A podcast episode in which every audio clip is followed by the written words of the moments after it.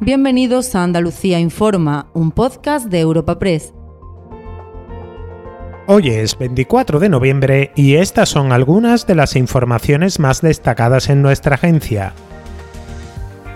Andalucía encara este 25N con un trágico balance de 17 víctimas mortales por violencia machista en lo que va de año, 6 más que en todo 2022.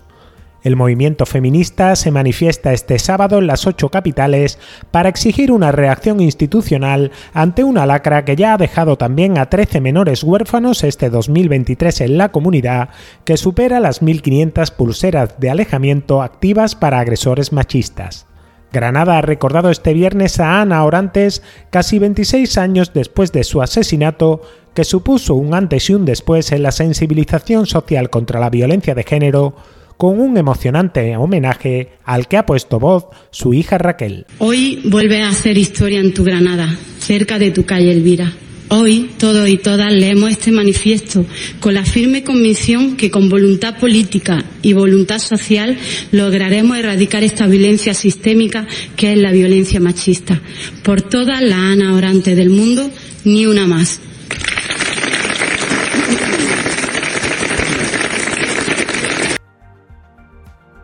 En el plano político, la Junta reacciona al varapalo del Constitucional a su recurso contra el impuesto a las grandes fortunas.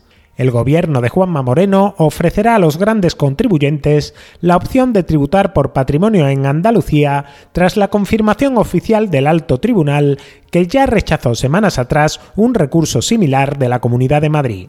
La Junta seguirá bonificando al 100% el impuesto para quienes declaren un patrimonio neto superior a los 700.000 euros y busca una fórmula para que aquellos que superan los 3.700.000 euros lo puedan hacer en Andalucía.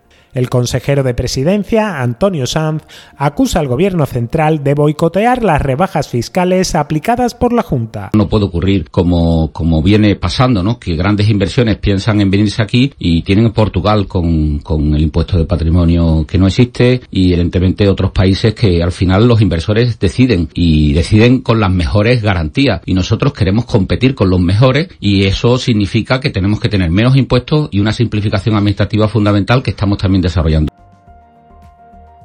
Y al cierre, a prisión un pedófilo que pagaba por ver a adultos abusando de menores de su propio entorno familiar.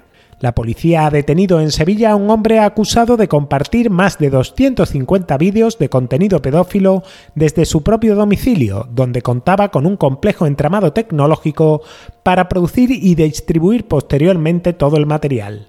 El análisis de lo obtenido en el registro ha permitido identificar a tres víctimas menores de edad en un solo vídeo y se trabaja para hacerlo con el resto.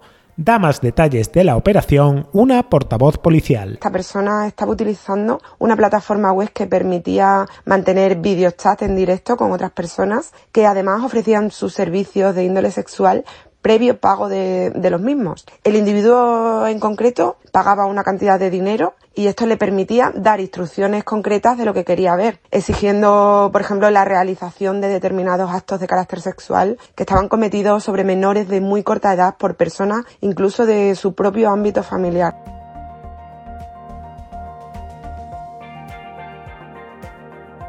Recuerda que puedes encontrar estas y otras muchas noticias en la sección Andalucía en nuestra web europapress.es.